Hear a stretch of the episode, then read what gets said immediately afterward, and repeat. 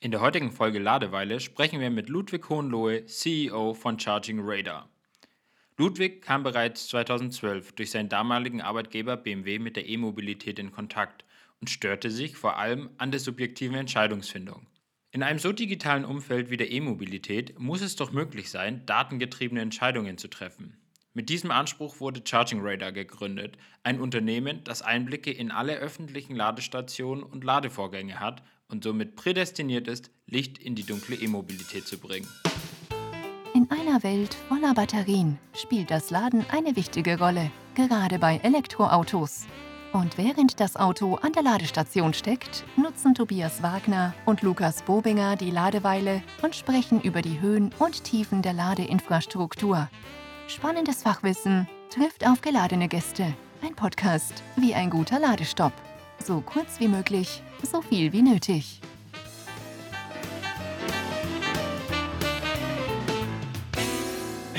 Tobi, und damit herzlich willkommen äh, zur ersten Folge im Jahr 2022 zur Ladeweile. Ich hoffe, dir geht's gut. Hi Lukas, ja, mir geht's bestens, gut ins neue Jahr gestartet und wir sind ja mittlerweile schon bei der Ladeweile Folge 28. Ist dem so. Lege ich nicht meine Hand für ins Feuer. Haben wir schon einiges gemacht, ja, tatsächlich. Aber ja, bist du auch ins gute Neu bist du auch ins gute Neu gut ins neue Jahr gestartet. Was für eine Frage, die im Februar zu stellen, aber ja, natürlich, sonst wäre ich nicht hier. Ähm, Tobi, es ist aber, obwohl es das neue Jahr ist, ähm, eine alte Folge quasi, oder? Es ist eine alte, Folge und es ist quasi auch heute eigentlich die letzte Folge, die wir aufnehmen werden mhm. äh, mit der Ladeweile. Deswegen freuen wir uns nochmal ganz besonders, irgendwie heute äh, spannende Leute zu treffen aber nur die letzte Folge von, unseren, von unserem alten äh, Modell, dass wir einfach schöne Interviews führen, weil in Zukunft wollen wir ein bisschen ähm, Schwerpunkte setzen mit unserer Ladeweile. Mhm. Ähm, und die Idee ist so ein bisschen, dass wir jetzt ganz breit schon abgegrast haben, was es denn eigentlich gibt. Und wir haben ja mit 28 Folgen jetzt dann auch gezeigt, was es für eine Vielfalt gibt. Und wir mhm. wollen einfach nochmal tiefer reingehen und so Sondereditionen machen. Und da haben wir uns ja mal drei Bereiche ausgedacht. Genau. Ähm, mit dem ersten Bereich, da fühlen wir uns hoffentlich halbwegs wohl. Smart Charging schreiben wir uns ja auch immer wieder auf die Fahne.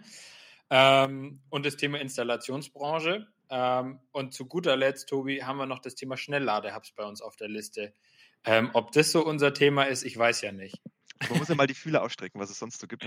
Aber das sind, glaube ich, alles so Teilbereiche, wo wo man bloß so an der Oberfläche ein bisschen kratzt und da wollen wir mal ein bisschen tiefer einsteigen. Aber äh, long down the road, was im Laufe des Jahres noch so passiert, gell? Aber wo mhm. sind wir denn eigentlich heute, Lukas? Ähm, wir sind, äh, heute ist ein Heimspiel. Wir sind in München und bleiben in München. Ähm, und äh, bewegen uns äh, in die Innenstadt. Wir von Leim fahren ein bisschen weiter rein äh, in Richtung des Bonner Platzes. Und äh, wen treffen wir heute, Tobi? Ja, wir haben uns überlegt, gell, dass ähm, merken wir natürlich auch. Gell? Das Laden ist ja so das eine. Man hat die Hardware, man steckt das Auto an und dann fließt der Strom. Aber mittlerweile alle Geschäftsmodelle, die drumherum passieren und alles, was dann wirklich irgendwie spannend ist zu analysieren, hatte dann doch irgendwie mit Daten zu tun. Das ist natürlich in vielen Bereichen so, aber auch natürlich in der mhm. Elektromobilität. Und was für ein Glück, dass wir heute wen an der Ladesäule treffen, nämlich den Ludwig Hohenlohe, der uns da mal ein bisschen durchführt. Und ja, haben wir Freude, dass er heute da ist. Servus, Ludwig. Servus, äh, Tobias, Servus, Lukas. Freut mich sehr, dass ich da sein darf dass wir uns hier gemeinsam über die spannenden Themen, die da so datengetrieben in der Welt der Ladeinfrastruktur und des Ladens sich abspielen, mal sprechen können. Äh, oh, die Freude ist ganz äh, unsererseits und ich muss ganz ehrlich sagen, ich habe mich äh, dich als Datenkrake vorgestellt. Du bist richtig ansehnlich. Ein ansehnlicher Datennerd. Ein Datennerd, das ist sehr gut. Ähm, Ludwig, bis jetzt kennen wir nur deinen Namen. Ähm, erzähl doch mal zwei, drei Worte zu dir. Sehr gerne. Mein Name ist Ludwig Hohenloh, ich bin der CEO vom Charging Radar und ähm, ja, habe eine recht lange Historie auch schon in der Welt der Ladeinfrastruktur und der Elektromobilität. Ähm, aufgewachsen in Berlin, dort äh, ähm, BWL und Philosophie studiert und schon immer ein großes Fable für ähm, die Automobilbranche gehabt. Und so war es dann ein logischer Schluss, dass ich äh, auch mich dann entschieden habe, in der Automobilbranche meine berufliche Laufbahn zu starten.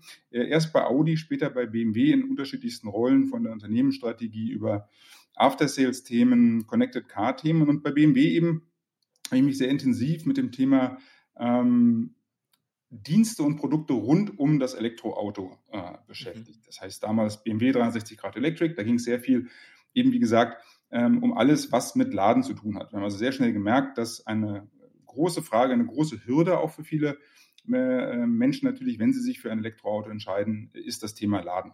Zu Hause laden, Wallboxen, Installationsservices, aber eben auch das Thema öffentliches Laden. Und damals war ich sehr viel unterwegs, also nicht sehr CO2-neutral mit dem Flugzeug in allen Winkeln dieser, dieser Erde unterwegs, insbesondere in Japan und Südkorea, später aber eben auch dann viel in Europa und Middle East und habe damals eben die Produkte auf die Straße gebracht. Sehr viel gelernt natürlich, was treibt die Menschen um und insbesondere auch natürlich das Thema öffentliches Laden, was seinerzeit, das war so 2000, ab 2012, natürlich noch sehr in den Kinderschuhen äh, gesteckt hat, ähm, hat mich aber immer wahnsinnig fasziniert, weil ich äh, der Überzeugung war, dass das Thema öffentliches Laden immer so ein bisschen stiefmütterlich behandelt äh, wurde. Und eine große Herausforderung seinerzeit war natürlich einfach die Märkte besser zu verstehen und auch letztendlich für das, wir haben es damals Partnermanagement genannt, also mhm. neue Ladeinfrastrukturbetreiber ähm, für den Ladedienst damals von BMW zu finden, ähm, war gar nicht so einfach. Also erstaunlicherweise in so einem voll digitalen Markt, wie ja die öffentliche Ladeinfrastruktur ist, war es extrem schwer, an Informationen zu kommen. Wer betreibt eigentlich Ladeinfrastruktur? Wie groß sind diese Netzwerke? Wo sind die Netzwerke äh, regional eigentlich aufgestellt? Ähm, wie werden, wird Ladeinfrastruktur auch genutzt? Also was machen die Kunden denn da eigentlich? Was ist das typische Kundenverhalten? Wie kann man es verbessern? Und natürlich auch Qualitätsfragen, die uns umgetrieben haben. Denn natürlich im Ladedienst will man natürlich auch eigentlich nur Ladenetzwerke anbinden, die auch einen gewissen Qualitätsstandard erfüllen.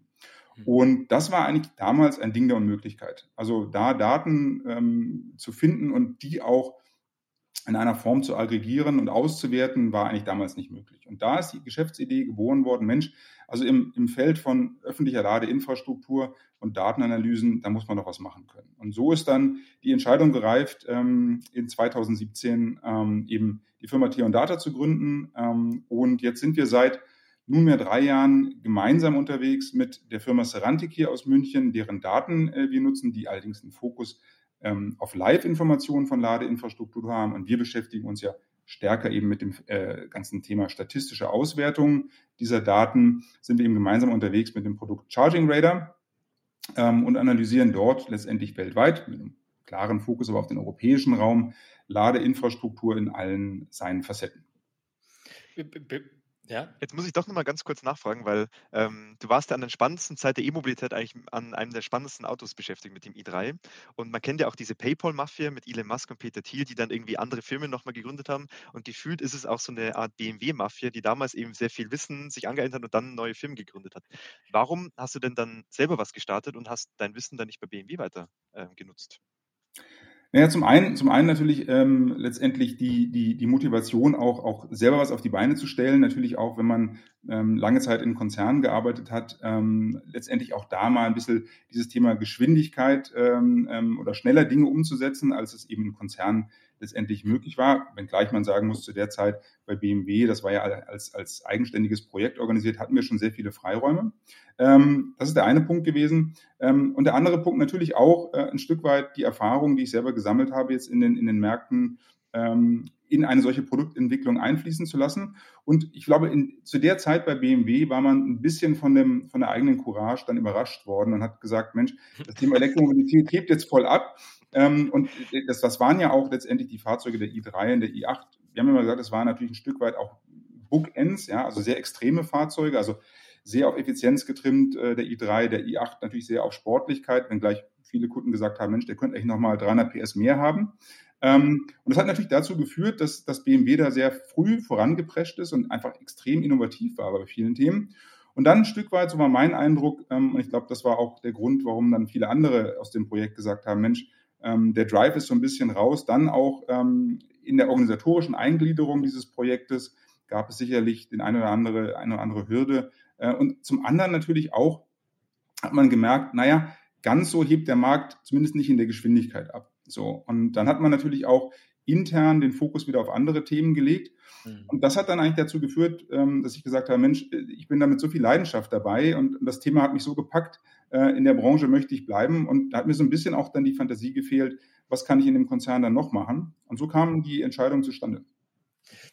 Be bevor wir jetzt weiter in Charging Raider einsteigen, du hast ja in deiner Laufbahn beide Lager gesehen, einmal das Lager aus Ingolstadt und einmal in München. Jetzt die Frage, welches Auto fährst du privat? Das sind ja auch zwei, zwei Religionen normalerweise. Das, das sind zwei Religionen, das stimmt natürlich, äh, aber ich habe sozusagen den neutralen Weg gewählt und fahre momentan einen E-Golf. Ähm, also letztendlich ja, die Mutterkompanie von, von Audi. Ähm, bin auch mit dem sehr zufrieden. Also ich muss sagen, ähm, die Reichweite auf der Autobahn könnte höher sein. Auf der anderen Seite zeigt das, und ich glaube, die Diskussion haben wir ja jetzt ja bei vielen, auch der modernen Fahrzeuge, dass die schiere Batteriegröße macht es nicht, sondern ein effizientes Auto ist es eigentlich und die Balance zu halten. Und da ist der Golf tatsächlich sehr gut. Also äh, im Sommer, selbst auf der Autobahn mit Tempomat 120, so zwischen 14 und 15 Kilowattstunden und in der Stadt deutlich weniger. Und im Winter komme ich eigentlich selten über die 20. Also von daher bin ich mit den Reichweiten hier im Münchner Umfeld äh, oder Umland eigentlich ganz gut aufgehoben. Klar, für lange Strecken ist es noch nicht das ideale Auto. Also ab und an mal in die alte Heimat nach Berlin, dann sind schon drei bis vier Ladestops dann fällig. Und das ist natürlich, ähm, ja, da muss man schon viel Ladeweile-Podcast dann hören an den Ladestationen. Der Lukas ist gerade ein bisschen neidisch bei den Verbräuchen, die er so ja. hört. Mit seinem ID3, da kommt er nämlich nicht ganz ran. Genau. Frech, einfach frech. Ludwig. Ja, also ich, bin auch, ich bin immer wieder erstaunt, äh, tatsächlich, äh, wie effizient das Auto ist. Dafür, dass es ja ein Conversion-Auto ist und eigentlich ja gar nicht als ähm, Elektroauto so geplant war. Aber es zeigt eben, dass wenn man das Ganze äh, entsprechend ähm, ja, gut umsetzt, dass man da dann auch entsprechende Resultate bekommt.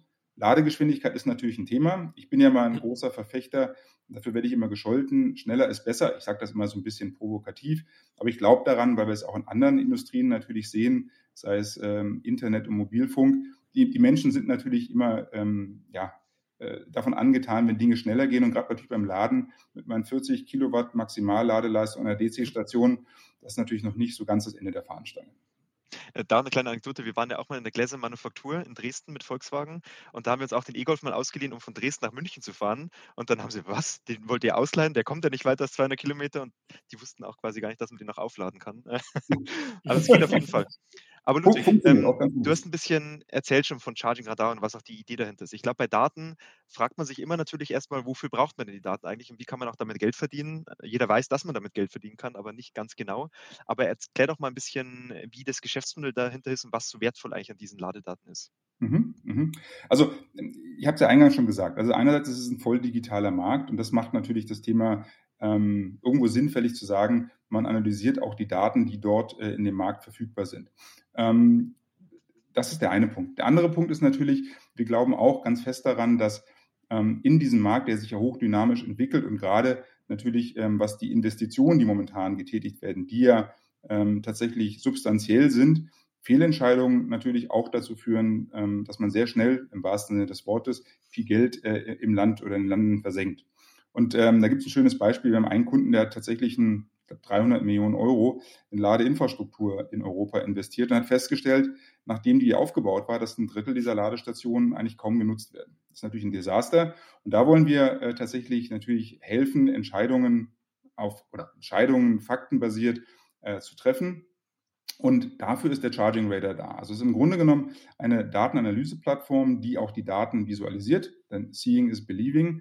Ähm, und da gibt es natürlich die unterschiedlichsten Use Cases und auch, ich sag mal, Abnehmerschaft, äh, die Charging Radar nutzt. Also zum einen arbeiten wir sehr intensiv auch mit der öffentlichen Hand für Reporting-Zwecke, ähm, um einfach auch da ein Stück weit zu helfen, diesen Mythos, es gibt nicht genug Ladeinfrastruktur, ein Stück weit ja auch ähm, zu entmystifizieren. Ja, natürlich kann man immer sagen, in einzelnen Punkten äh, muss es immer mehr geben, aber in Summe, auch gerade Deutschland, steht im internationalen Vergleich gar nicht schlechter.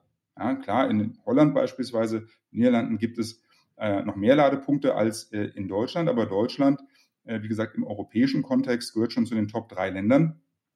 Und es passiert auch eine Menge im DC- und HPC-Umfeld.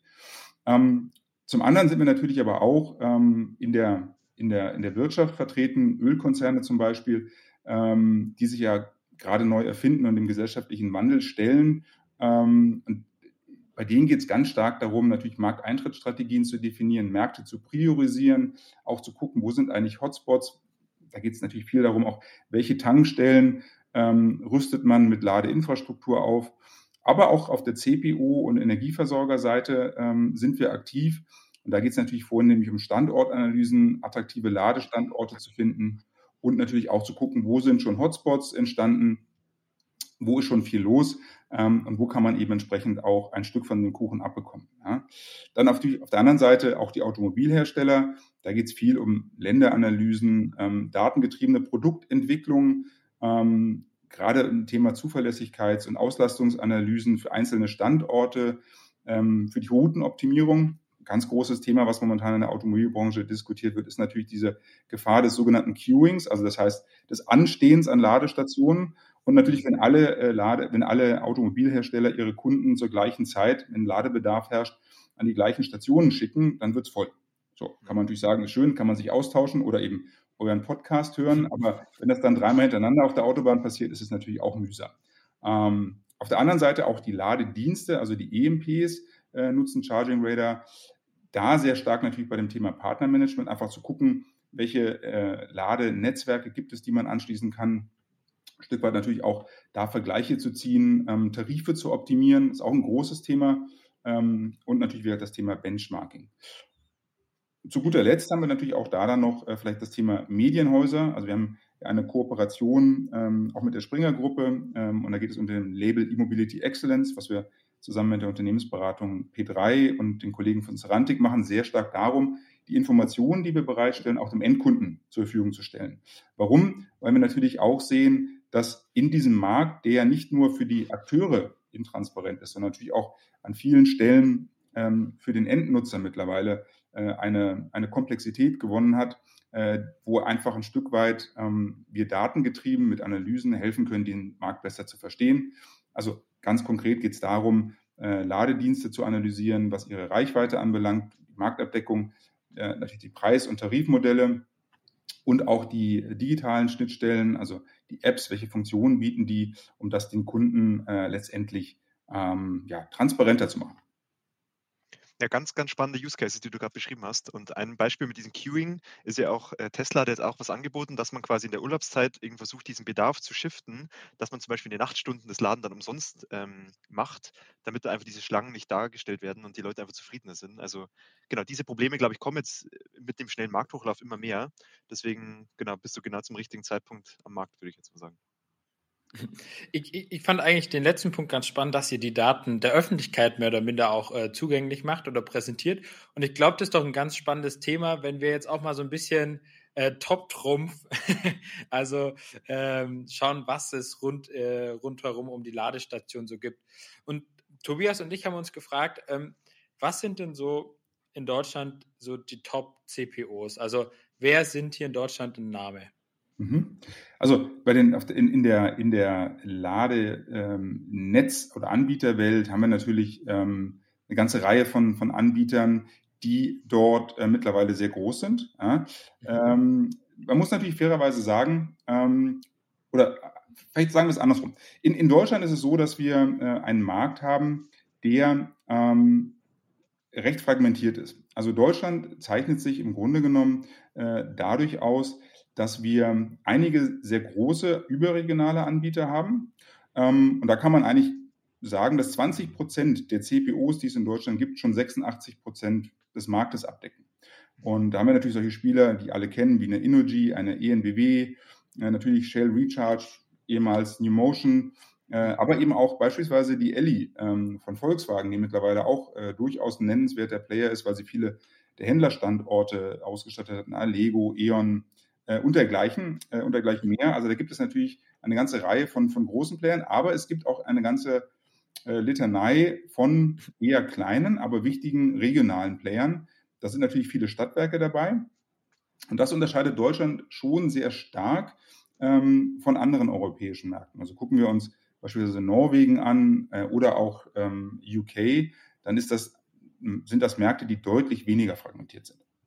Hm. Äh, genau, wenn die Verteilung relativ einseitig ist, wie viele Ladepunktbetreiber gibt es denn insgesamt? Wenn du sagst, es gibt ganz, ganz viele kleine, von wie vielen? Ja, also wir haben, wir, haben, wir haben rund 460 äh, sogenannte CPOs, also Ladenetzbetreiber äh, bei uns jetzt in der Datenbank. Und in Summe in Deutschland äh, haben wir jetzt so Stand Ende 2021 rund 68.000 Ladepunkte in der Datenbank und das verteilt sich auf 26.000 ähm, Standorte. Jetzt kann man sagen, hm, ist aber eine ganze Menge. 68.000 äh, Ladepunkte, sagt der Ludwig jetzt. Äh, die offiziellen Quellen sind ja irgendwo eher so bei gut 50.000. Das kommt daher, dass wir zum einen natürlich ein Stück weit früher angefangen haben zu zählen, wo auch ähm, an vielen Stellen noch nicht äh, eine Registrierungspflicht herrschte. Zum anderen aber auch, da wir in der Datenbank zum einen die Ladestationen äh, erfassen, die im öffentlichen Raum sind, aber bewusst auch die von den äh, Ladenetzwerkbetreibern, die im halböffentlichen Raum sind. Also halböffentlicher Raum heißt, das können ähm, Einkaufszentren sein, das können Supermärkte sein, das können ähm, Parkgaragen sein.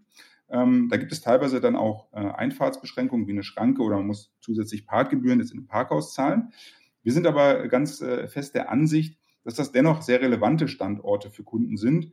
Ähm, und das zeigen auch die Analysen. Das ist eigentlich ganz spannend, ähm, wenn man sich anguckt, dass das Nutzungsverhalten ähm, sich schon ein Stück weit ändert. Also haben wir noch vor wenigen Jahren äh, eigentlich immer die Situation gehabt, ich war froh, dass ich überhaupt irgendwo laden kann. Mhm. Merken wir jetzt schon, äh, auch an der Attraktivität der Standorte. Und ich habe mir mal so angeschaut, was sind so die meistgenutzten Standorte in Deutschland und was sind das auch für Standorttypen. Und was sich da schon zeigt, ist natürlich, die Standorte in den Autobahnen funktionieren sehr gut. Klar, da muss ich laden. Also wenn ich längere Strecken fahren will, dann, dann habe ich keine Alternative. Aber in Städten oder ähm, abseits der Autobahnen funktionieren insbesondere natürlich Standorte gut, wo ich meine Zeit auch sinnvoll verbringen kann. Das können Supermärkte sein. Die sind eigentlich besonders attraktiv, weil mein Wocheneinkauf, äh, wenn ich da eine Dreiviertelstunde, Stunde bin und ich habe es selber mal mitgestoppt und die Daten zeigen es auch, das sind so die typischen Aufenthaltsdauern auch erstaunlicherweise so an den Supermärkten oder Ansteckzeiten. Ähm, die funktionieren extrem gut. Natürlich Einkaufszentren funktionieren gut, Innenstadtlagen, wo die Leute Termine wahrnehmen können oder einkaufen. Und das sind natürlich Standorte, die besonders attraktiv sind. Also eigentlich immer da, wo das Fahrzeug sowieso, ich sag mal, eine natürliche Todzeit kann man auch sagen, wo es eben nicht genutzt wird. Und das können die, das können die äh, Kunden natürlich wunderbar kombinieren. Also dieses Convenience Charging, wie wir es immer nennen, ist wirklich ein ganz groß wachsender Teil äh, der Ladevorgänge. Und das zeigt sich natürlich auch äh, in den Wohngebieten. Also die Auslastung der öffentlichen Ladeinfrastruktur in den Wohngebieten ist natürlich über Nacht gigantisch gut. Ähm, ganz klar, weil wie Auto, wenn es steht, äh, kann es geladen werden. Und das ist ja einer der großen Vorteile der Elektromobilität auch, mhm. äh, dass ich da natürlich ähm, diese Zeit auch sinnvoll nutzen kann. Wir haben uns natürlich auch noch, also erstmal vielen Dank für die Infos, äh, super spannend. Äh, wir haben uns natürlich ein paar spezielle Fragen rausgesucht, gell? weil die, die allgemeine, die kann man sich wahrscheinlich schnell googeln, aber jetzt haben wir mal dich so äh, am Hörer und das wollen wir natürlich dann, oder an der Ladestation, sorry, äh, das wir gleich mal ausnutzen wollen. Ähm, eine Frage, es gab ja früher diese, diese Triple Charger von Tank und Rast mhm. an den Autobahnen, auf die du angewiesen warst, um quer durch die Republik zu fahren. Jetzt sind natürlich ringsherum irgendwie Schnelllader gewachsen. Kann man sagen, dass die dann verstauben und gar nicht mehr genutzt werden? Oder gibt es hier und da noch Leute, die sich an diese alten Ladestationen verirren? Das habe ich mich schon immer mal gefragt. Also ich glaube, ich glaube, das Potenzial für Spinnenleben ist groß an den Stationen. Also das, das zeigen die Daten schon sehr deutlich. Also wenn du Autobahn, gerade an Autobahnstandorten, wenn, wenn dort diese, diese alten ähm, Standorte, die alten Stationen an den Standorten in unmittelbarer Nähe dann ähm, HPC-Standorte aufgebaut werden, dann kann man eigentlich davon ausgehen, dass diese alten Standorte wirklich ähm, nur noch marginal genutzt werden. Das also zeigen die Daten auch sehr deutlich. Ist ja verrückt, weil ich meine, diese Business Cases werden ja über 10 bis 15 Jahre gerechnet, gell? Und du hast natürlich nicht geplant, dass direkt daneben irgendwie ein besserer kommt.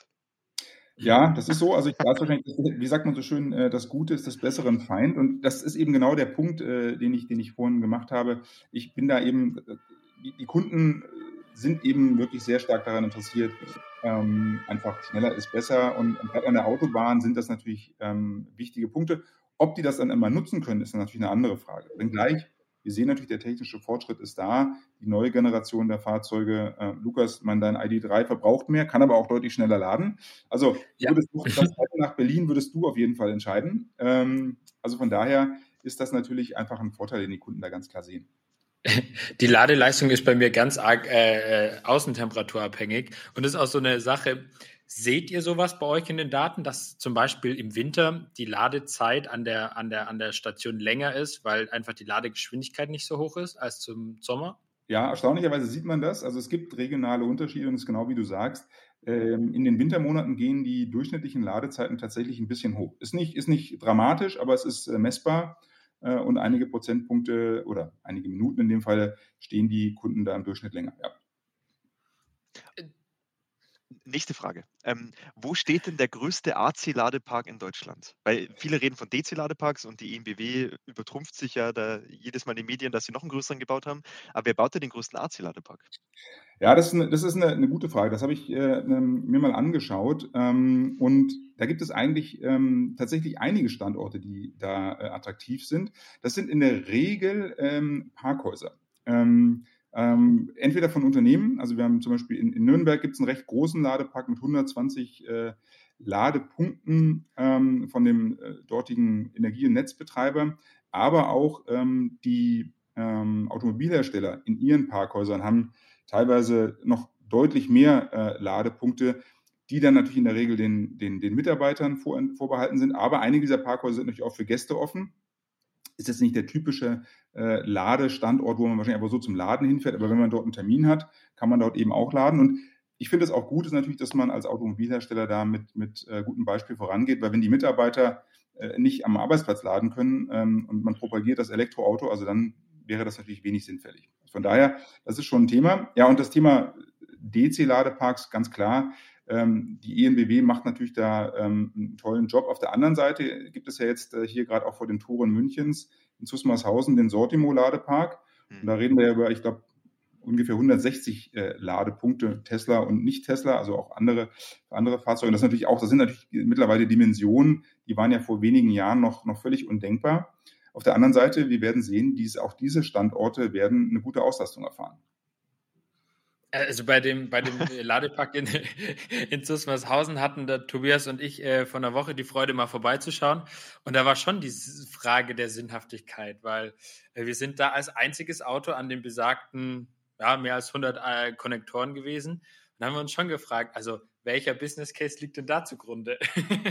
Ja, ich, aber ich glaube, ganz ehrlich, ich glaube, das ist recht weitsichtig, denn ähm, wir werden natürlich schon sehen, ähm, dass diese Ladeparks und insbesondere dort natürlich, A, ist direkt an der Autobahn, andererseits natürlich auch gibt es ein gewisses Einzugsgebiet äh, drumherum. Äh, und die haben es natürlich sehr clever gemacht, weil man einfach auch sagt, da kann ich auch meine Zeit tatsächlich ja angenehm verbringen. So. Und die Aufenthaltsqualität ist halt ein Riesenthema. Ähm, und das sehen wir immer mehr. Wie gesagt, ich habe es ja eingangs schon gesagt, ähm, die Kunden bewegen sich mehr und mehr äh, an die Standorte, wo einfach die Aufenthaltsqualität äh, gut ist. Also das heißt, wo ich einen Kaffee äh, trinken kann, wo es Toiletten gibt, äh, wo man vielleicht auch was essen kann. Und die Diskussion rund um das Deutschlandnetz und die Ausschreibung jetzt der äh, nicht bewirtschafteten Autobahnparkplätze ähm, zeigt ja sehr, sehr deutlich, dass natürlich da viele sagen, hm, auch als Kunde, ja, es ist gut, dass der laden kann, aber wenn ich da nicht mal einen Kaffee bekomme, ist das natürlich jetzt auch nicht so spannend. Und wie gesagt, die typischen Standzeiten so einer Autobahn sind dann doch äh, ungefähr eine halbe Stunde. Ja? Ähm, und eine halbe Stunde jetzt einfach nur im Auto sitzen, ist natürlich langweilig in Fahrt. Also von daher glaube ich schon, dass solche Standorte peu à peu dann Auslastungen sehen werden. Und Tesla zeigt das ja. Also ich meine, wenn man sich die Tesla Supercharger anschaut, da haben wir jetzt leider keine Live-Daten. Also ich kann Ihnen kann dazu jetzt gar nicht ähm, ähm, statistisch viel sagen, aber so aus der Empirie, wenn man dort einfach vorbeifährt und auch selber mal mal mal steht, da ist ja viel los. Ja? Und ähm, das ist jetzt eben nur Tesla. Jetzt müsste man halt mal gucken, wie da eben, ähm, wenn man das dann markenübergreifend sieht, wird es natürlich schon gut entwickeln. Hm. Bei, bei so großen Ladeparks ähm, ist ja Lastmanagement unvermeidbar, dass diese sich unterseitig regulieren, je nach Auslastung. Könnt ihr sowas in euren Daten schon sehen, dass ähm, hohe Auslastungen in so Schnellladeparks zu Lade- oder Lastmanagement führen, also dass die Standzeit länger wird beispielsweise? Ähm, jein, nur indirekt. Also wir, wir, wir äh, sehen eben in unseren Daten leider keine ähm, Kilowattstunden, äh, die dort verladen werden. Das werden Datenpunkte sein, die wir jetzt in der Zukunft dann auch integrieren. Da können wir dann sicherlich noch mehr zu sagen. Ähm, aber rein jetzt über die Ladezeiten lässt sich das ähm, bislang noch nicht ablesen. Dafür gibt es aber auch zu wenige von diesen großen Ladeparks und die sind alle noch zu neu. Das muss man sich dann mal tatsächlich im Detail anschauen. Hm. Jetzt sprechen wir viel von Ladeparks und denken natürlich immer intuitiv an die, an die Autobahn oder auch an private Betreiber von Ladeinfrastruktur. Und in den Städten, bei den Kommunalen, denkt man immer an die langsam AC-Ladestationen. Aber wer ist denn der größte kommunale Betreiber von Schnellladestationen? Ja, das ist auch eine interessante Frage. Also äh, die Pfalzwerke äh, beispielsweise als, als CPO ähm, haben, ich glaube, 190 Ladepunkte, die ich da sehe, an 130 Standorten. Die sind halt in kommunaler Hand oder teilweise in kommunaler Hand. Allerdings muss man da fairerweise sagen, dass sie auch bundesweit ähm, unterwegs sind äh, und da eben ihren Weg gefunden haben. Ansonsten ähm, natürlich in Städten ist das teilweise, also das ist eigentlich eine super interessante Frage. Warum? Weil wir gerade in den Großstädten, wo ähm, wir letztendlich wirklich die meisten Ladevorgänge verzeichnen, also Berlin, Hamburg, München, ähm, auch Stuttgart natürlich, sind da ähm, spannende Orte. Und da ist natürlich momentan die äh, Anzahl der DC-Standorte noch relativ gering. Das wird auch besser. Mhm. Ja. Ähm, also wir sehen hier beispielsweise in München auch die Stadtwerke München, die ja ein recht gutes Netz haben, fangen jetzt auch zunehmend an, DC-Ladeinfrastruktur zu errichten. Allerdings eher die Multicharger mit 50 äh, kW Ladeleistung, aber natürlich auch private Initiative passiert da auch viel. Und ähm, ich glaube, das ist auch notwendig. Ähm, die Diskussion zeigt da natürlich immer sehr einseitig. Die einen sagen, ja, wir brauchen nur AC, der nächste sagt, wir brauchen nur DC oder HPC und wahrscheinlich wie immer im Leben die Mischung macht's.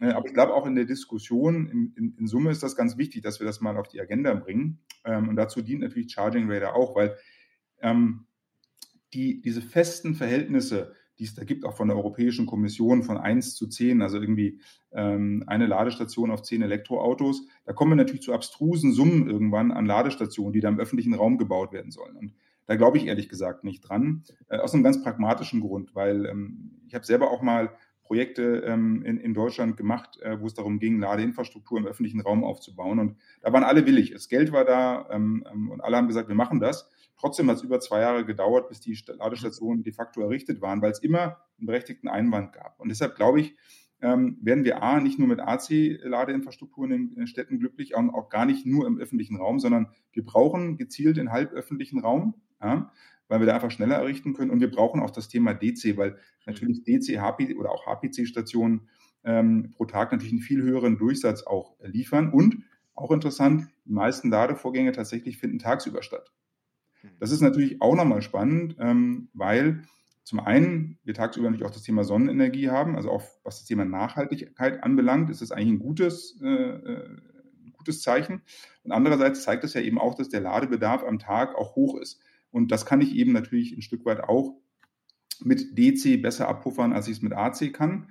Ähm, und ich glaube auch, ganz ehrlich, und das ist natürlich ein Thema, wenn wir uns die Standzeiten angucken an den AC-Stationen, ähm, dann ist da schon die Frage, ob auch gerade bei dem hohen PF-Anteil, den wir ja heute noch haben, ähm, da tatsächlich nur gestanden wird oder auch noch geladen.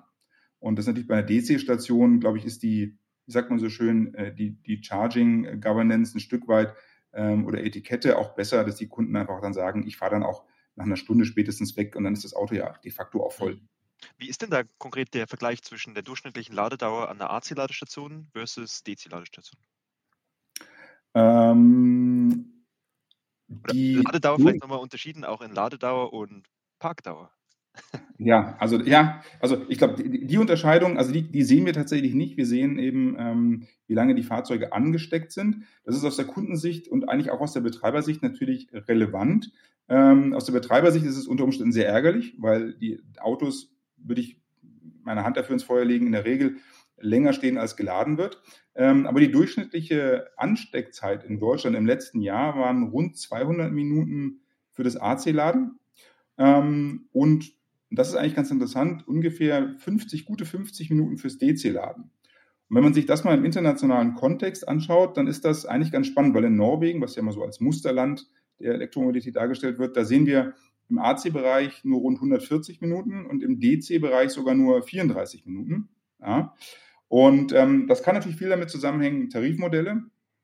Zum anderen auch der Dichte, gerade auch an DC-Infrastruktur, die natürlich in Norwegen schon viel höher ist, dass die Kunden auch lernen, ähm, und da bin ich ja immer sehr pragmatisch. Ich sage ja, Laden ist nicht sexy. Ich bin zwar jetzt in dem Ladeumfeld äh, ähm, unterwegs, aber de facto geht es ja darum, Energie aufzufassen. Ja? Und ähm, gerade beim DC-Laden will ich ja eigentlich nicht länger dort stehen, als, unge unge als nötig ist. Und mhm. von daher sind natürlich viele Kunden dann auch, wenn sie ein dichtes DC-Netzwerk haben, sagen sie, okay, ich mache eigentlich dieses Top-Up-Charging, ich, ich bleibe so lange, wie ich wirklich Reichweite habe, um mit ein bisschen Puffer und Sicherheit ähm, zu meinem Ziel oder der nächsten Station zu kommen. Und das zeigt sich. Und ein anderes schönes Beispiel, ein Negativbeispiel, wenn man so will, ist da Dänemark im AC-Bereich. Äh, da haben dann äh, über 300 Minuten durchschnittliche Ansteckzeiten. Und da haben wir ja eben in Dänemark ähm, die Flatrate-Modelle der, der äh, Anbieter, mhm. was da sehr verbreitet ist. Und das führt natürlich auch ein Stück weit dazu, dass die Leute sagen, naja, gut, ich habe es ja bezahlt, jetzt bleibe ich da auch stehen. Und das ist natürlich auch so für die, für die Akzeptanz von Elektromobilität fragwürdig. Da mal irgendwie ein Fun-Fact nebenbei. Ich meine, die Ladezeiten gehen ganz klar nach unten und eher ist der Use Case der beschränkende Faktor, dass man halt noch ähm, auf der Toilette ist oder noch irgendwie gerade was isst gell, an der Autobahn. Aber jetzt gab es ja diesen Weltrekord vom Porsche Taycan, ich habe es gerade nochmal aufgemacht, der quasi von Ost- zur Westküste gefahren ist, viereinhalbtausend Kilometer, also unglaubliche Distanz. Und der hat quasi bloß knapp zweieinhalb Stunden laden müssen dafür, um diese Distanz zurückzulegen. Ja. Und diesen Weltrekord hat er, glaube ich, um sieben Stunden verbessert, glaube ich, oder ich muss nochmal nachschauen. also ich wirklich auch gelesen. Also es unglaublich ist schon schnell, ja, genau. Ja, es ist wahnsinnig schnell. Und ich glaube, das ist natürlich ein, ein, ein tolles Beispiel, wo man einfach auch ähm, sieht, wie rasant sich die Technik entwickelt. Also als ich mhm. damals ähm, so die ersten Ankündigungen gelesen habe, dass wir jetzt Ladegeschwindigkeiten von 350 Kilowatt in der Spitze erreichen werden, und man kommt so aus dieser Welt, wo einer sagt, ja, also 50 kW ist schon viel. Und das ist ja in einer Zeitspanne von fünf Jahren passiert. Äh, dann sieht man einfach, was für ein enormes Potenzial da ist. Aber denkst du, wir brauchen das auch? Oder denkst du, diese, diese Spinnweben werden wieder aufgehoben und die Leute sagen, wir gehen jetzt gemütlich Mittagessen, wir stecken uns jetzt einen 50 kW-Lader, der ist günstiger. Ähm, denkst du, dass wir wirklich flächendeckend diese ganz hohen Ladeleistungen brauchen? Ich meine, die Reichweiten steigen ja auch der Autos. Ja, also wahrscheinlich werden wir es, also flächendeckend ähm, ähm, wahrscheinlich nicht. Also ich glaube, ich bin nicht, ich glaube nicht, dass wir, äh, dass jeder DC-Charger in Zukunft 350 kW haben wird und muss, sondern es geht ein Stück weit natürlich äh, auch darum, äh, so der typischen Verweildauer von Standorten gerecht zu werden. Deshalb sage ich, in einem Supermarkt, wo ich eine Dreiviertelstunde, Stunde bin, dann ist wahrscheinlich ein 350 kW Charger ein bisschen overdone. Da tut es auch maximal der 150 kW Charger. Und wenn ich es mir teilen muss, sind es 75 kW ähm, ähm, oder Kilowattstunden, die ich pro, pro, Stunde dann halt laden kann. Das ist ja, da ist mein Auto ja de facto voll in den meisten mhm. Fällen, ja, äh, weil ich ja wahrscheinlich nicht mit, mit 5% SOC an die Station komme. Ähm, an den Autobahnen ist was anderes. Ja? Und die Frage wird natürlich auch sein, wie schnell ähm, werden wir eine Population von Fahrzeugen sehen, die das auch wirklich können. Also auch der Taycan mhm. kann es ja, äh, ich weiß gar nicht, in der Spitze schafft ja auch nur 200 plus, also die 350 ja. hat ja bis dahin noch keiner gezogen. Ja, richtig schwach. Ähm, also von daher, von, ja, von, daher ist da sicherlich noch äh, ein bisschen Raum nach oben. Aber ich glaube schon, was du sagst, dass natürlich die, die Menschen sich überlegen werden, wenn ich jetzt Mittagessen gehe, äh, dann ist es ja eher unangenehm, wieder rauszugehen und mein Auto abzustecken da werden sie natürlich dann eben andere ähm, Möglichkeiten sich überlegen. Und das ist sicherlich über Tarifmodelle auch ganz gut steuerbar. Und Susmarshausen ist ein gutes Beispiel. Da gibt es ja auch verschiedene Bereiche mit verschiedenen Ladeleistungen, verschiedenen Preisen. Also ich glaube, sowas wird immer mehr Einzug erhalten. Ähm, ja, also da bin ich auch fast, das glaube ich auch. Also ich glaube auch, dass das äh, ein Stück weit, natürlich, wir sehen es ja auch momentan, der Markt ähm, dreht sich ja gerade jetzt preislich äh, schon, schon sehr in, in eine Richtung, wo das E-Autofahren nicht mehr viel günstiger ist, als jetzt ein konventionelles mhm. Fahrzeug zu fahren. Und da sind ja noch nicht mal ähm, großartig in irgendeiner Form ähm, jetzt noch Steuerelemente, die wir jetzt in der Mineralölwelt haben. Mhm. Und das wird natürlich auch mal spannend werden, wenn das signifikant wird. Ähm, wie wird dann auch der Fiskus sich aufstellen zu dem ganzen Thema? Auch daheim. Ja, also. Jetzt, um diese Ladeleistung abzurufen, muss die Ladestation natürlich erstmal funktionieren. Und jeder hat es, glaube ich, schon mal erlebt. Man fährt an die Ladestation und irgendwie kommt kein Strom raus. Wer ist denn der zuverlässigste Ladepunktbetreiber in Deutschland? Also, ich glaube, das muss man ein bisschen differenziert sehen. Es gibt, es gibt tatsächlich eine ganze Reihe, die, die, die im Grunde genommen äh, wirklich größer 99,x äh, Prozent äh, Uptimes haben oder andersrum gesprochen, eine Downtime, äh, die, die marginal ist. Ähm, da gibt es ganz, ganz viele davon. Das sind aber viele sehr kleine. Und ich habe mir mal angeschaut, ähm, so in den, in den Top 10, also vielleicht sagen wir mal so, in, im Durchschnitt, die Downtime im Durchschnitt in Deutschland liegt bei knapp 3% im letzten Jahr. 2,9 ein bisschen. Ähm, und in den Top 10 ist eigentlich alles so drin, also in den zehn größten ähm, Ladeinfrastrukturbetreibern. Ich glaube, der beste hat irgendwie, was wir sehen, knapp unter 1% Downtime. Und der in Anführungszeichen äh, schlechteste in diesen Top 10 von den 10 größten hat, glaube ich, ungefähr 4%. Also die sind da schon im Marktdurchschnitt eigentlich ganz, ganz gut unterwegs. Wenngleich man natürlich sagen muss, die Prozentzahl ist das eine, rechnet man das dann wieder runter mal in Stunden und Tage mhm. und du stehst an der Station, die nicht funktioniert, kann es natürlich äh, entsprechend unangenehm werden. Also das ist, glaube ich, ganz spannendes Thema. Das ist schon erheblich. Also 98 Prozent äh, hört sich ja beispielsweise ganz gut an. Wenn man das wirklich mal da auf Tage oder Stunden äh, rum, reden wir da fast über, über eine Woche, wo die Ladeinfrastruktur oder die Ladestation in dem Fall nicht verfügbar ist. Und das ist für ein Business Case ja schon relevant, äh, eine Woche im Jahr, wenn das äh, System nicht geht, gerade in der Urlaubssaison beispielsweise. Hm, ja, ja. wenngleich, da hast du vollkommen recht, wenngleich das natürlich in der Regel nicht ähm, sagen wir mal, über das Ladenetzwerk äh, gleich verteilt ist, sondern das sind ja meist dann einzelne Standorte und da, da, gibt es natürlich unterschiedliche Gründe dafür. Das eine kann sein, dass tatsächlich mhm. das Backend-System ähm, ähm, Fehler aufweist, dass auch mal die Hardware streikt ähm, oder aber auch, dass einfach Dinge da sind wie äh, eine Station ähm, ist eben, äh, wird auf Out of Service vom Betreiber gesetzt, weil beispielsweise eine Baustelle dort ist. Ja, und man will eben nicht den Kunden mhm. anzeigen, die Station funktioniert, er fährt hin, merkt aber, er kann da gar nicht laden, weil eben die Straße aufgerissen ist. Also hm. von daher ist das natürlich in Summe ähm, immer ein bisschen mit Vorsicht zu genießen. Was sind die Gründe dafür? Hm. Ähm, du hast es anfangs in der, in, der, in der Intro schon gesagt, ihr bezieht im Endeffekt die Daten auch von Sirantic. Ähm, wie wird denn gewährleistet, dass die Daten eigentlich auch stimmen? Mhm. Ähm, ja, ist natürlich eine vollkommen berechtigte Frage ähm, und die kriegen wir häufig gestellt. Also ähm, vielleicht ganz kurz, warum haben wir Serantic gewählt als, als äh, exklusiven äh, Kooperationspartner? Ähm, zum einen, weil sie neutral sind, sie sind also weder CPO noch EMP, sondern tatsächlich eine neutrale Plattform und sind eben damals ja auch angetreten, um genau ähm, diese Live-Informationen, äh, die Serantic ja bereitstellt für ihre Kunden, ähm, Qualität zu sichern. Das heißt, der Ansatz da ist immer, sich nicht auf eine Datenquelle alleine zu verlassen, sondern für die einzelnen Ladestationen ähm, eben immer ein, wir nennen es Multi-Source-Ansatz, also ein, die, die Informationen aus möglichst vielen Quellen miteinander ähm, zu kombinieren, zu schauen und zu validieren. Ähm, wie, wie wahrscheinlich ist das? Wie passen diese Daten auch zusammen? Ähm, und das gibt uns natürlich ähm, ja, Zuversicht, dass die Daten in möglichst guter Qualität bei uns auch im Charging Radar dann ankommen. Und auch wir haben natürlich nochmal statistische Möglichkeiten und, und spiegeln das dann den Kollegen von Cerantic natürlich auch wieder, wenn wir irgendwelche Anomalien mal sehen. Und das passiert natürlich auch. Ähm, was, wir hatten es ja eingangs gesagt, in einem voll digitalen Markt natürlich eigentlich spannend ist. Und das ist sicherlich auch ein, ein Stück weit unser Ansinnen. Äh, wir wollen ja gar nicht einzelne ähm, Marktteilnehmer anziehen, sondern uns geht es darum, natürlich auch ein Stück weit aufzuzeigen, Achtung, wir haben hier noch Verbesserungspotenzial und es gibt diese ganzen Standards natürlich im Markt, die müssen wir sicherlich ein Stück weit auch noch ähm, enger einhalten und, und auch dafür Sorge tragen, dass die Systeme noch besser funktionieren, als sie heute es tun. Vielleicht auch das die positive Nachricht, die, die durchschnittlichen Downtimes nehmen auch ab. Also das sehen wir ganz klar, dass der Markt äh, sich deutlich verbessert und das ist sicherlich auch ein, ein Stück weit das Resultat davon, dass einfach die Ladenetzwerke immer professioneller werden. Zum Thema Downtime und Uptime nochmal eine Frage, weil ich habe das Gefühl, dass ich schon häufig vor einer Ladestation stand und ich nehme auch seit mehreren Jahren keine Karten mehr her, sondern versuche immer mit der App zu laden, weil wenn sie nicht in der App online ist, dann, ähm, dann brauche ich auch gar nicht erst hinfahren, dann ist schon ein schlechtes Zeichen. Aber was hältst du denn? Du hast vorhin gemeint, der Fiskus hat wenig Eingriffsmöglichkeiten. Aber wie wäre es denn, dass ein Ladepunktbetreiber den Strom herschenken muss, wenn das Backend offline ist? Dass er quasi eine eigene Strafe hat damit. Weil unsere Ladestation bei ChargeX zum Beispiel, wenn die offline sind, dann gehen sie natürlich trotzdem, weil man das nicht rechtfertigen kann, warum man jetzt irgendwie die abschaltet und ähm, die ja. Abrechnung vielleicht sogar also, später stattfinden kann. Ja, also, das, das machen tatsächlich auch einige ähm, der Ladeinfrastrukturbetreiber. Die, die setzen dann ihre Ladestation in sogenannten Messemodus, heißt das häufig. Das heißt also, die Ladestation ist de facto ähm, über das Backend nicht erreichbar, aber geht in so ein ähm, Fallback-Modus, ähm, wo dann der Kunde trotzdem laden kann. Das machen tatsächlich einige der, der Ladeinfrastrukturbetreiber auch schon, genau aus dem Grund, dass man halt dem Kunden dann nicht, nicht völlig äh, vor den, vor den äh, Kopf stößt. Allerdings muss man natürlich sagen, wenn ähm, die Ladestation als nicht funktionsfähig angezeigt wird, ist natürlich auch die Chance geringer, dass ein Kunde da trotzdem hinfährt und sein Glück probiert. Ne? Also ich meine, das ist natürlich auch so ein, so ein Thema.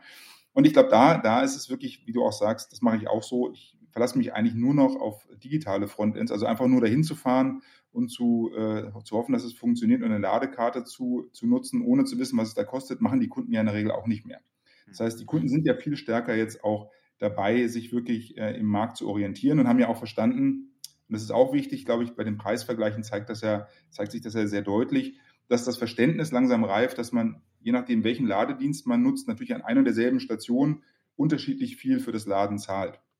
Und ich habe es ja gesagt, das Laden ist jetzt, äh, wird, wird zunehmend ein Commodity werden. Äh, es muss funktionieren. Es ist etwas, was jetzt auch nicht so sexy ist, sondern es ist halt eine Notwendigkeit. Und wenn es ein Commodity ist, dann kann man auch davon ausgehen, dass die Kunden nicht äh, mehr zahlen äh, wollen für das Laden, als sie unbedingt müssen und werden natürlich Preise vergleichen, ganz klar. Hm. Ja. Du hast jetzt viel das Thema Preise angesprochen und es gibt ja eigentlich so zwei Möglichkeiten, sage ich mal, eine Ladestation zu bezahlen. Einmal über, über ein Roaming von dem EMP oder manchmal das Thema äh, Direct Payment.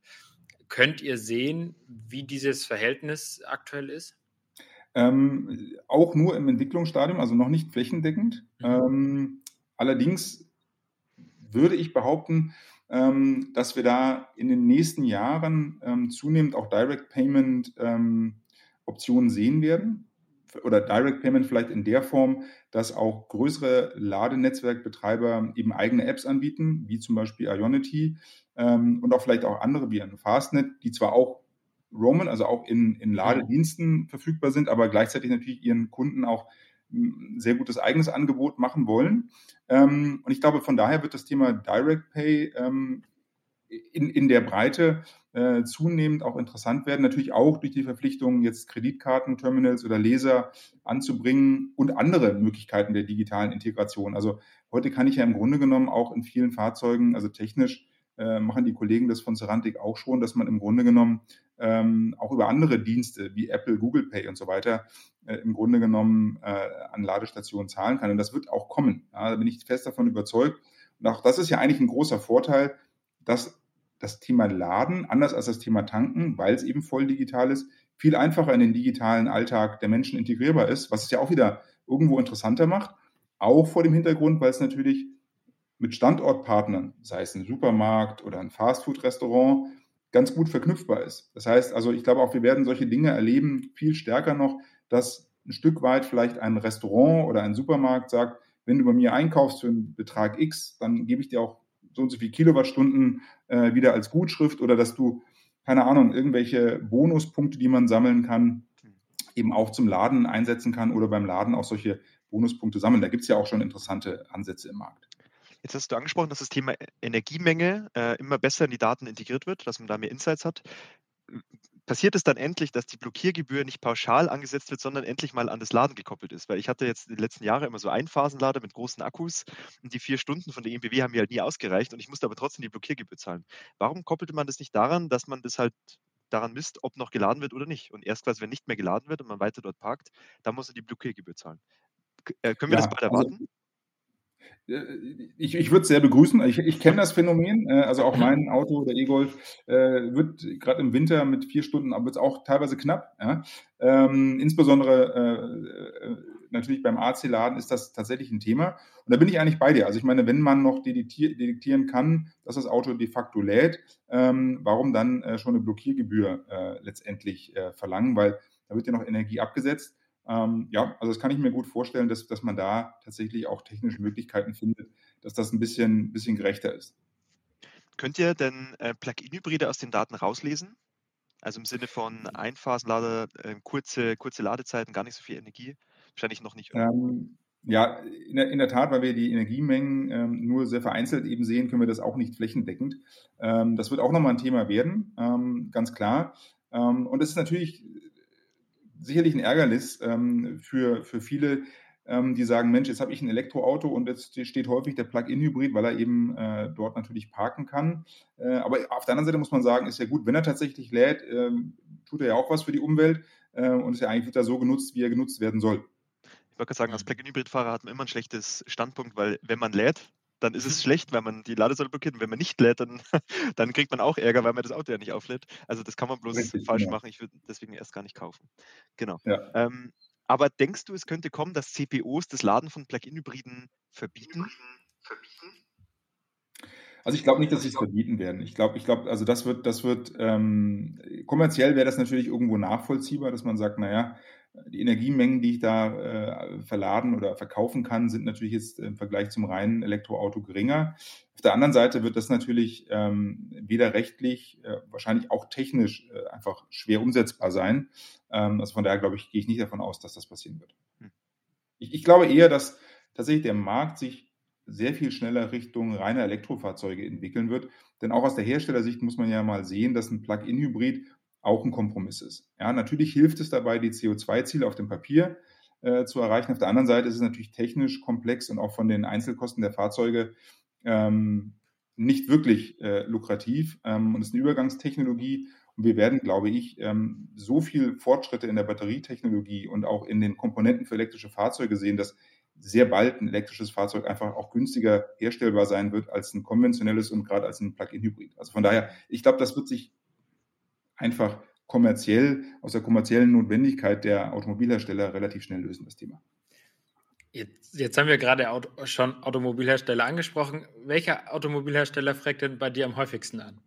Ja, das Gute ist, dass das tatsächlich, äh, also ich kann gar nicht sagen, wer am häufigsten anfragt. Wir sind tatsächlich mit äh, vielen der Hersteller in, in, in Kontakt. Also von daher sind wir da in einer ganz glücklichen Situation. Und ich finde, wie gesagt, ich habe es ja eingangs gesagt, ähm, extrem spannend, welchen Stellenwert jetzt auch das Thema Laden und Ladeinfrastruktur bei den Autoherstellern einnimmt weil man einfach erkannt hat, es ist wichtig für das äh, Erlebnis oder ein gutes äh, Erlebnis, äh, Kundenerlebnis mit dem äh, Elektrofahrzeug gehört natürlich das Thema Ladeinfrastruktur, ein tiefes Verständnis der Ladeinfrastruktur dazu. Hm. Du, du, hast gerade St Stellenwert angesprochen und wenn man der nationalen Leitstelle beispielsweise äh, für Ladeinfrastruktur glauben darf, hat eigentlich den größten äh, Stellenwert die private Ladeinfrastruktur. Und wir haben ja bis jetzt nur über öffentlich und semi-öffentlich geredet. Wann gibt es Insights in die Benutzung von privater Ladeinfrastruktur? Mhm. Also technisch können wir das natürlich tun. Also ob wir jetzt einen äh, öffentlichen Lader oder einen privaten analysieren würden, ist im Grunde genommen wie gesprungen. Auf der anderen Seite, die Schwierigkeit, die besteht, ist, dass der Großteil der ähm, privaten Ladeinfrastruktur eben nicht vernetzt ist ja, und nicht äh, an professionellen Backends hängt. Äh, zumindest in der Vergangenheit war das der Fall und das ist für uns natürlich dann ein Buch mit sieben Siegeln, weil wenn irgendwo eine Wallbox hängt, die einfach standalone ist, dann können wir die natürlich auch nicht ähm, entsprechend auswerten. Wenn das in der Zukunft sich ändert, und ich meine, die Vorgaben, die, die Förderrichtlinien haben das ja gezeigt, dass da eine Vernetzung gegeben sein soll und letztendlich ähm, die Betreiber ähm, sich da auch willens zeigen, auch das zu tun, dann können wir das natürlich analysieren, was extrem spannend wäre natürlich, um einfach auch da noch mehr Insights zu bekommen, wie wird äh, letztendlich private Infrastruktur genutzt äh, und öffentliche. Was man aber schon sieht, ist natürlich, dass, ähm, wie gesagt, äh, das Verhältnis aus privater oder Nutzung privater und öffentlicher Ladeinfrastruktur ähm, sich ein Stück weit auch verschiebt und dass die öffentliche Ladeinfrastruktur schon einen größeren Stellenwert einnimmt als gemeinhin gedacht. Aber vollkommen richtig und ich glaube, da hat die NOW äh, auch recht. Natürlich, wer zu Hause laden kann, der tut das. Wer am Arbeitsplatz laden kann, für den ist das natürlich auch ein Riesen-Benefit.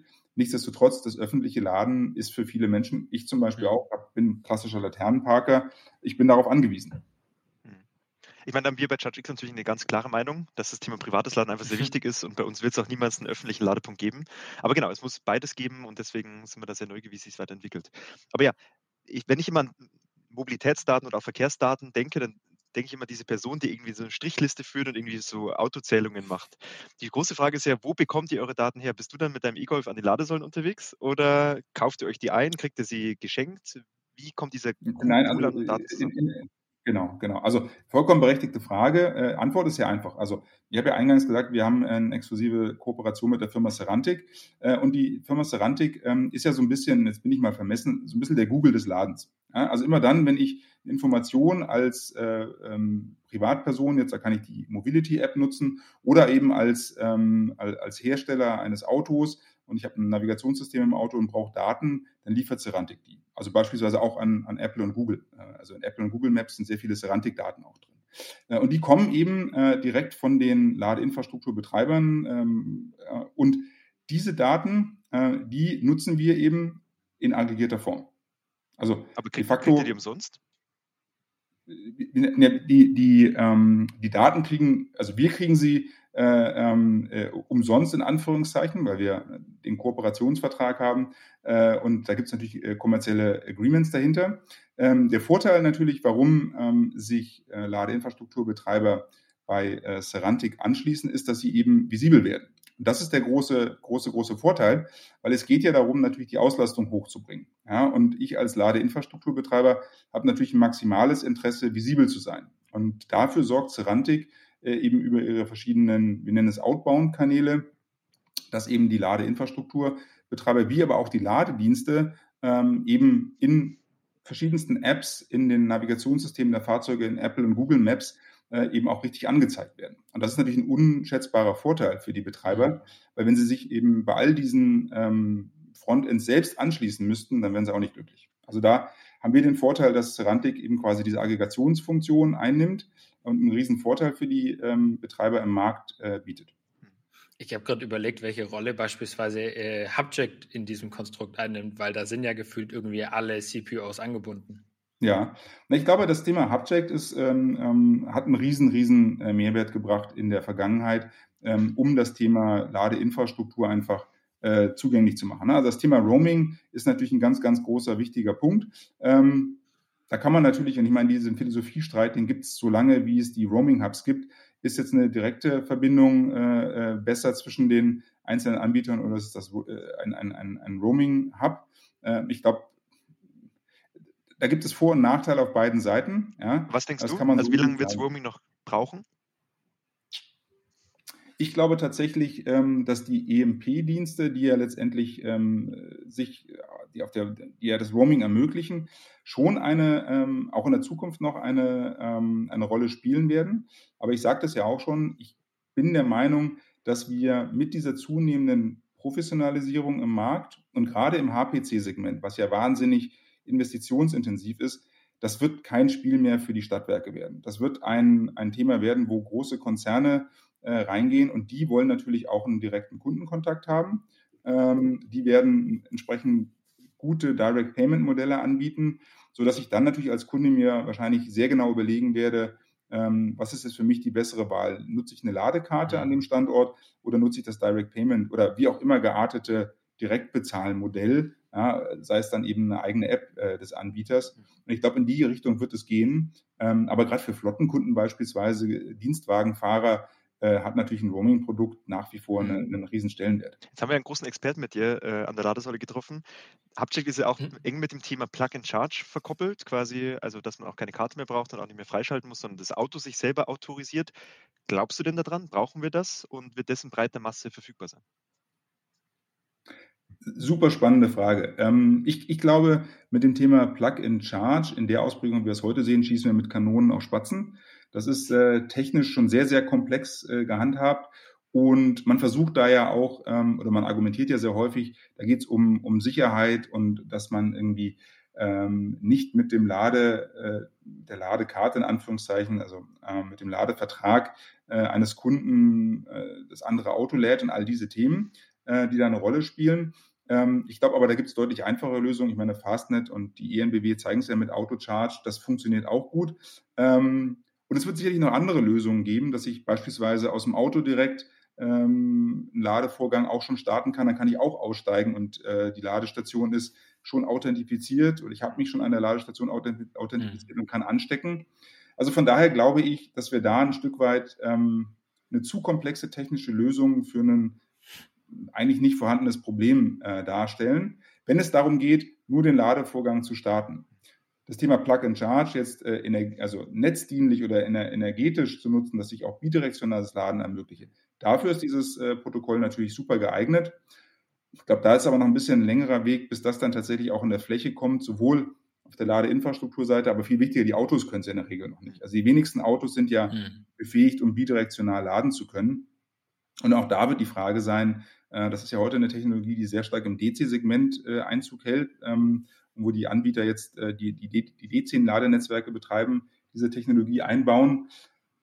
Also bidirektionales Laden beim DC-Bereich, also weiß ich nicht, ähm, da muss ich ja relativ lange an der Station stehen, da sehe ich die Sinnhaftigkeit nicht. Also von daher glaube ich tatsächlich, das ist ein bisschen, ein bisschen overdone. Das war eigentlich ein ganz gutes Schlusswort und wir sind auch schon wieder länger an der Ladesäule, als das Auto das eigentlich braucht für die paar Kilometer. Das verfälscht die Statistik. Das verfälscht die Statistik, genau. Aber ich sehe nur drei Autos hier. das ist gut, das ist gut. Ludwig, äh, ich glaube, wir haben vieles gesagt und es war wahnsinnig spannend, dir zuzuhören und ein paar Insights äh, in die quantitativen, nicht verfälschbaren ähm, und nicht diese subjektiven Erfahrungen zu bekommen. Ähm, vielen lieben Dank für deine Zeit. Ähm, Tobias, hast du noch irgendeine Frage für Ludwig? Eigentlich nicht. Äh, es wurden so viele Fragen jetzt gestellt und ich glaube, wir haben selten so viel Wissen jetzt auch übermittelt bekommen. Ich glaube, uns fallen jetzt im Nachgang noch ganz, ganz viele Fragen ein und ich könnte mir gut vorstellen, Ludwig, dass du nochmal bei uns zu Gast bist. Aber hat auf jeden Fall nochmal ein bisschen Insights gebracht in diesen Markt und ich hoffe, das hat den Zuhörern auch äh, weitergeholfen. Ich sage vielen, vielen Dank, Ludwig, und ja, äh, hat Spaß gemacht, mit dir zu quatschen. Ebenso vielen herzlichen Dank auch von meiner Seite, hat mir auch riesen Spaß gemacht. Super, bis zum nächsten Mal. Ludwig, ciao. ciao, bis zum nächsten Mal. Jo, danke, ciao.